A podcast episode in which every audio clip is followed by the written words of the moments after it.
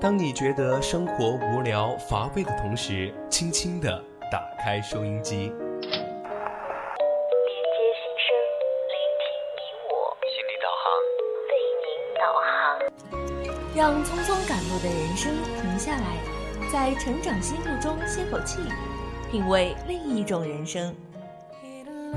让被生活紧绷的脸在小常识中松弛一下，露出久违的笑容。岁月里变得干涸的心田，在这里，在这里接受一滴滴情感的甘露。这里是心情驿站，你我的心灵避风港。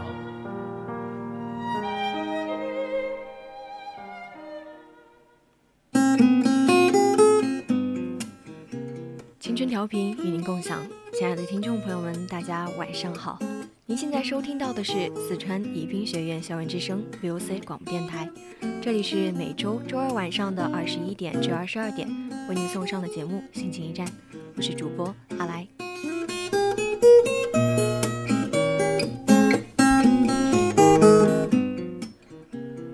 每个人都有属于自己的一片森林，也许我们不曾走过。但它一直在那里，总会在那里。迷失的，迷失了；相逢的，会再相逢。首先，在节目的上半段是我们的成长心路，在成长心路中，我们将讲述不同人的成长故事。如果你有什么想要分享的成长故事，也可以参与到节目的互动中来。手机下载荔枝 APP 就可以收听我们现在正在直播的节目。有宜宾本地的朋友可以打开收音机，调频 FM 一零零，收听 VOC 广播电台。微博 @VOC 广播电台，微信搜索“青春调频”，你也可以加入我们的 QQ 听友四群二七五幺三幺二九八。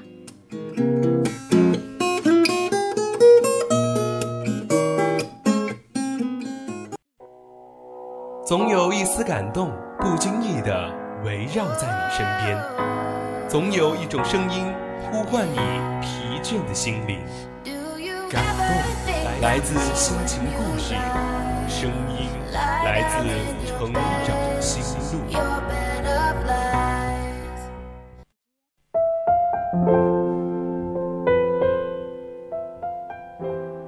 成长心路，说出你成长故事。欢迎走进今天的成长心路。洗头化妆成了出门的必备礼仪。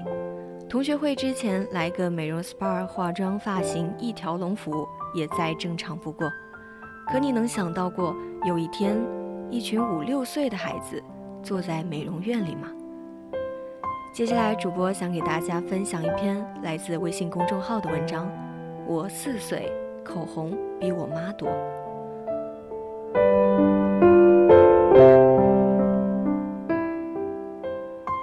当一群四五岁的小女孩坐在美容院里，一边敷着面膜。一边讨论哪一种口红色号更美，哪一种发型更适合自己，你会觉得这是可爱还是可怕？最近被一个新闻刷屏了朋友圈，是一篇报道，说是近年来在韩国诞生了一波儿童美容会所之类的地方，越来越多四五六七岁的小孩子跟随妈妈来到这里，体验一场成人式的护肤化妆。用化妆品取代玩具，四五岁的小朋友也可以像妈妈一样享受 SPA 和美容，对着镜子在脸上涂涂画画、涂口红、刷粉底。在我们还只会偷穿妈妈高跟鞋的年纪，现在的小朋友得到的资源也太幸福了。只是这种享受放在四五岁小朋友身上，真的好吗？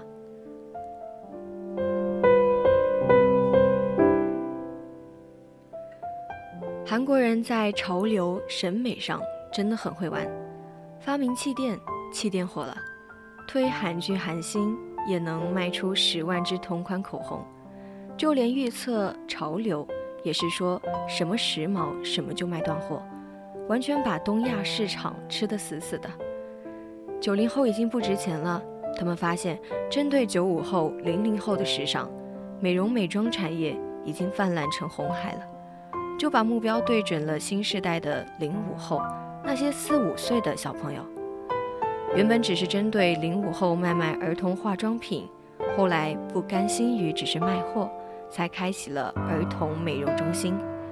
来消费的小朋友大多数都是三至七岁，可能连话都说不清楚，但在这里，坐下来了就有小姐姐给你服务，换上一身的 SPA 专用的浴袍，戴上可爱的发带，一边享受泡脚和按摩，还可以顺便敷面膜。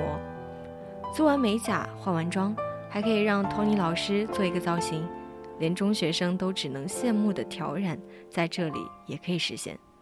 现在还火到连到店服务至少提前一周才能约到。在韩国，现在有十家分店了，还把卖货的业务拓展到了新加坡、泰国，下一步还会是美国。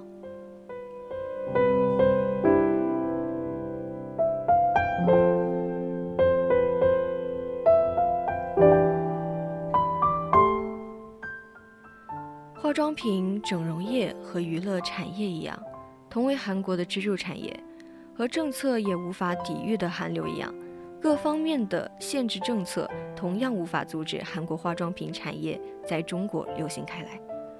不光是韩国的化妆品，随着儒家“身体发肤受之父母”思想的衰弱，越来越多的年轻人也愿意赴韩、赴日，尝试各种各样的整容项目。其实早就从二十世纪末到二十世纪初，整容革命就已经席卷了全国，亚洲尤其是韩国更是勇拔头筹，成为世界第一整形大国。无论是半岛危机还是金融风暴，都未能阻挠韩国人民的向美之心。爱美之心，人皆有之。无论是发自内心对美的追求也好。还是为了工作和前程要求美丽的皮囊也罢，这都不该是爱美被诟病的理由。可看到美容院里坐满一排排孩子的时候，我还是惊讶了。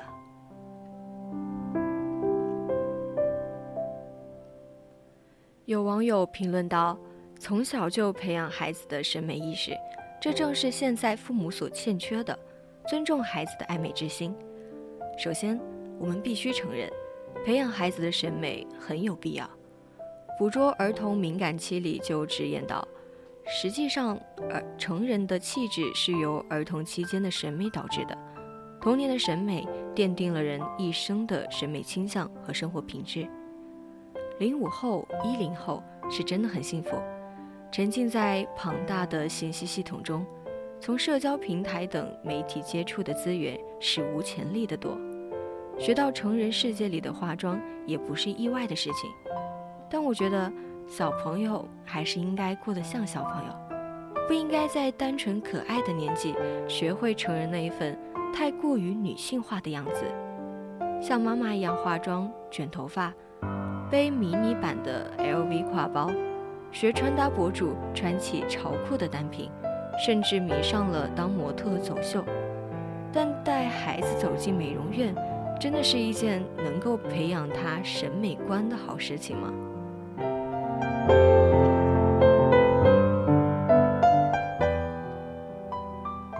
原来以成年人为主要消费群体的美容院，如今也打起了孩子们的主意。这一群五岁左右的孩子，如同大人一般，坐在专门为他们而设的美容院里，边喝着饮料，边享受美容护肤。总有一种荒诞感。这一群四岁到十岁的孩子，真的懂得什么是美吗？我们不否认四岁的孩子也有自己的审美，但未满十岁的孩子的审美，更多的还是源于对成人的模仿，并没有形成自己的独立审美。年少的时候，哪个姑娘没想过涂着妈妈的口红，穿着妈高跟鞋招摇过市？被化妆师抹着唇膏的五岁小女孩说：“我在妈妈的化妆台上看到过这些化妆品，涂上口红的我现在跟妈妈更像了。”未成年人的判断力并不充足，打扮成了妈妈的模样，就是女孩们最初对于女性美的向往。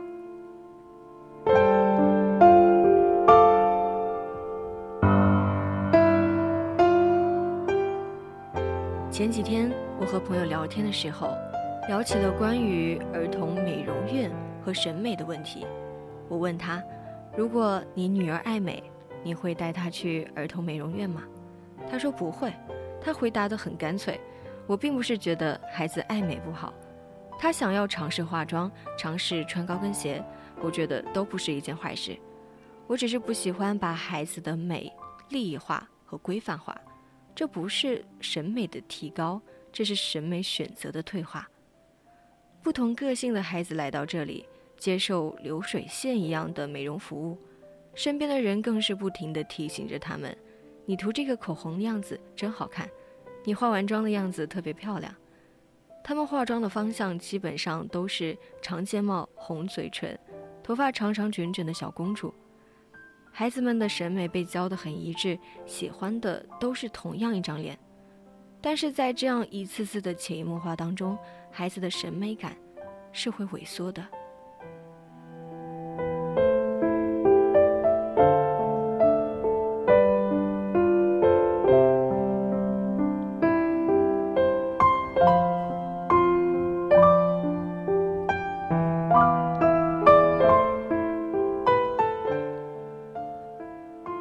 过年去亲戚家拜年，闲聊的时候提到了他家六岁大的小姑娘，经常偷用妈妈的化妆品。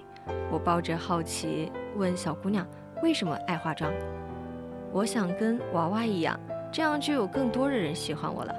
小姑娘抱着自己的芭比娃娃，很认真地说道：“当我看到美容院里的那些姑娘，儿童美容院里那些姑娘，被夸赞的像童话里的公主一样时，”总是忍不住的去想，在这些孩子的心里，美好女性是不是是已经信息化等同于外貌的美？可是女性的美又怎么是简简单单的外貌就可以概括的呢？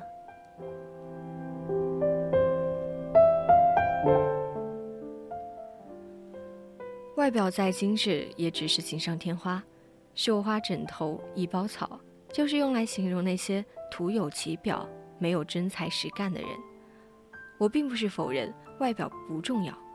上大学的时候，我身边的研究生学姐因为不修边幅而面试失败，在找熟人询问面试官失败理由后，学姐痛定思痛，一改只求内在美的态度，开始收拾外貌，摘掉厚厚的眼镜，戴上隐形，早睡早起，护肤贴面膜，跟着美妆博主学化妆。学霸就是学霸，就连护肤化妆都学得比别人快，学得好。如今有才有貌，追她的人排了老长。同专业的师兄弟再也不敢说他们专业都是恐龙。可女性的成功并非和美貌息息相关，归根结底，学姐缺的是机会，而不是实力。就算第一份面试失利，学姐获得工作也是迟早的事情。从小读书学习，养成良好的学习习惯，形成独立的逻逻辑思维，我们终身受益。让孩子关注外貌本没有错，可每一周的 SPA 美容势必会压缩孩子们学习、休息和玩耍的时间。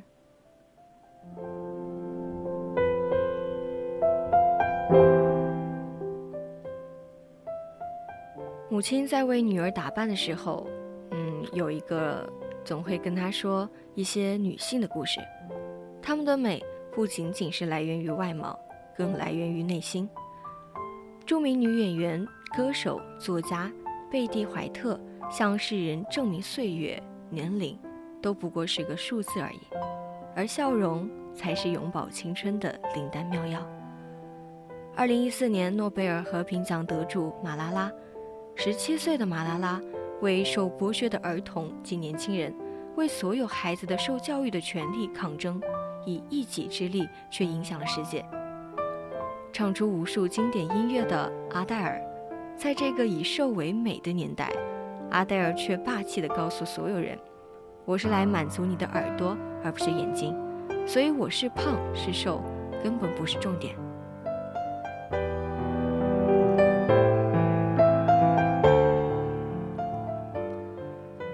再说，从女招待员到奥斯卡主持人艾伦·德詹尼斯，艾伦经历过父母离异，做过女招待员和推销员，登上过事业峰顶，也曾跌落谷底。他用自身经历告诉所有人：决定你生活的不是命运，而是你如何对待、如何选择。母亲希望通过这样的方式，一方面给外婆带去鼓励，另一方面也让女儿认识到女性特有的坚强与力量。我觉得这也是化妆的正确打开方式吧，而不是简单的为化妆而化妆。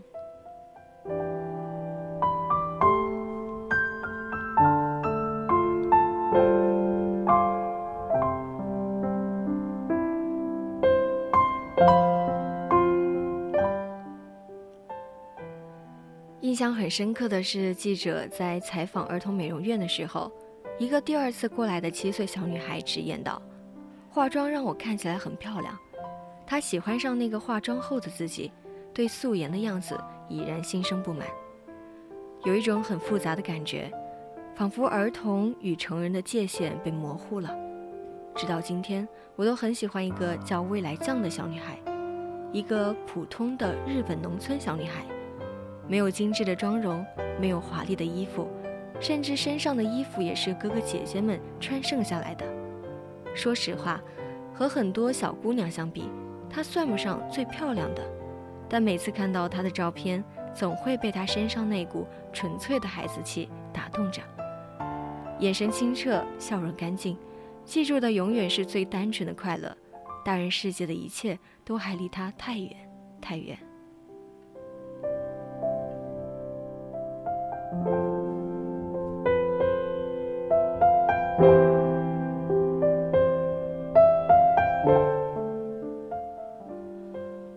是女性的权利，而不是枷锁。我们并不该顺从这种趋势，甚至让这种趋势蔓延到儿童身上。我们要反思全民爱美时代给我们带来的危害，阻止美容低龄化趋势。商家鼓吹的外貌至上只是营销手段，知道家长愿意在孩子身上投资，哄着家长心甘情愿地掏钱罢了。孩子们的快乐很简单，亮闪闪的指甲油、漂亮的小裙子会让他们开心，唱歌跳舞、玩游戏、看书也会让他们高兴。家长们应该教育孩子如何成为一个思想独立、经济独立的人。美貌和机遇是你们人生路上的敲门砖。你们的成功只与实力有关。如今不学习生存技能，难道以后真的能只靠脸吃饭吗？周国平在书中写道：“每一个人一生中都曾经有过一个依照真性情生活的年代，那便是童年。孩子是天真浪漫、不可拘束自己的，他活着整个就是在享受生命。世俗的利益。”和规矩暂时还都不在他的眼里。随着年龄的增长，染世渐深，俗虑和束缚越来越多，原来纯真的孩子才被改造成了俗物。全民爱美本来是文明的进步，但全世界都在告诉你，好看真的很重要。大家都在为了变美付出或多或少的代价。去面试的时候都知道，好看的人路比你顺。大学食堂里，好看的人，菜都比你热一点。光鲜亮丽的外表总是强行和向往的生活联系起来，无形中就教唆了我们变得好看。他们拥有的，你也很快拥有。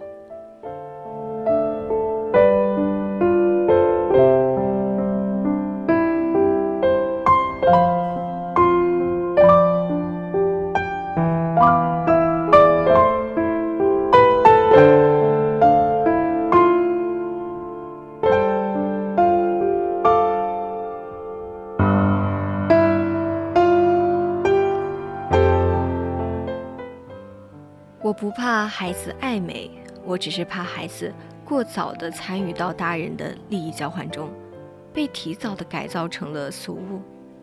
他们有太多时间要在成人的规矩里打拼，何必这么早急着让他们进来，不是吗？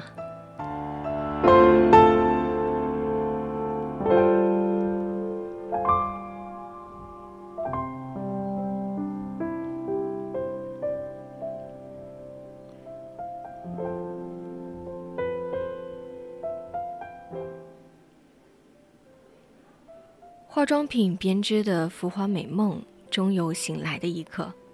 孩子们有权利拥有自然而美好的童年。今天心情驿站上半段的节目到这里要结束了，现在是北京时间的二十一点二十二分，我是主播阿来，我们下期再见。